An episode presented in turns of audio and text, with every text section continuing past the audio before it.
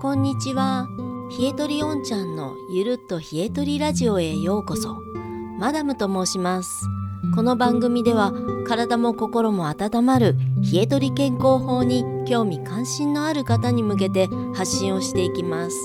では早速始めていきましょう。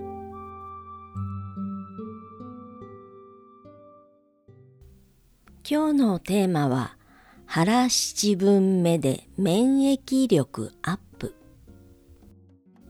冷え取りの三原則は図鑑即熱腹七分心は丸く穏やかにです。下半身を温めることで体の内側まで温めて消食を心がけあまりくよくよしないイライラしないということです。ことわざで腹八分目は医者いらずと言いますね。冷え取りで腹七分というのは昔と違っていつでも簡単に食べ物が手に入る現代では腹八分と言っていたらもっと食べてしまうからだそうです。では食べ過ぎは何でいけないのでしょうか？私たちが1日3食しかも満腹になるまで食べられるようになったのは、つい最近のことです。それまで人は有史以来、ずっと空腹が当たり前の暮らしをしてきました。お腹いっぱい食べると、消化吸収のために体中の血が胃腸に駆り出され、その結果、手足や他の器官の血行が悪くなります。体の血が少なくなると、低体温となり、手足に冷えを感じるだけでなく、細胞の新陳代謝が弱まって免疫力が低下します。そして食べ過ぎた分はどうしても体内でコレステロールや腐敗物質となって血液に入り、結果血液がドロドロになってしまいます。人は風邪をひくとどうなりますか？食欲がなくなったり熱が出たり咳や鼻水が出ますね咳や鼻水はデトックスです。どんどん出しましょう。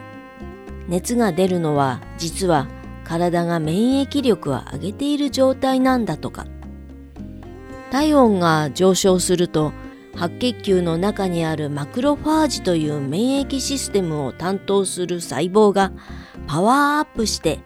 免疫力を高めるそうです。このマクロファージという細胞は体の中の悪い細菌やウイルスを食べてやっつけてくれるのがお仕事。ところが普段は体の中の死んだ細胞や余分な栄養などを餌にしているマクロファージも満腹だとあまり働きたがらないそうです。病気になり食欲がなくなり空腹になるとマクロファージも空腹になり悪い細菌やウイルスを一生懸命見つけては食べるようになるのだとか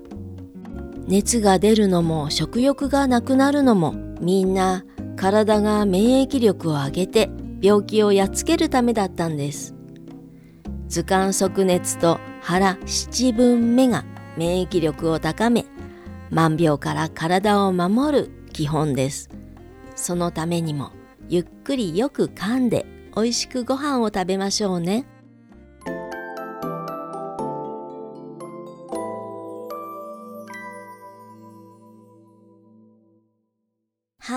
というわけで今日の配信はここまでとなります。おんちゃんのポッドキャストでは皆様からのお便りをお待ちしています。もし番組を気に入っていただけましたら、フォロー、評価いただけるととっても嬉しいです。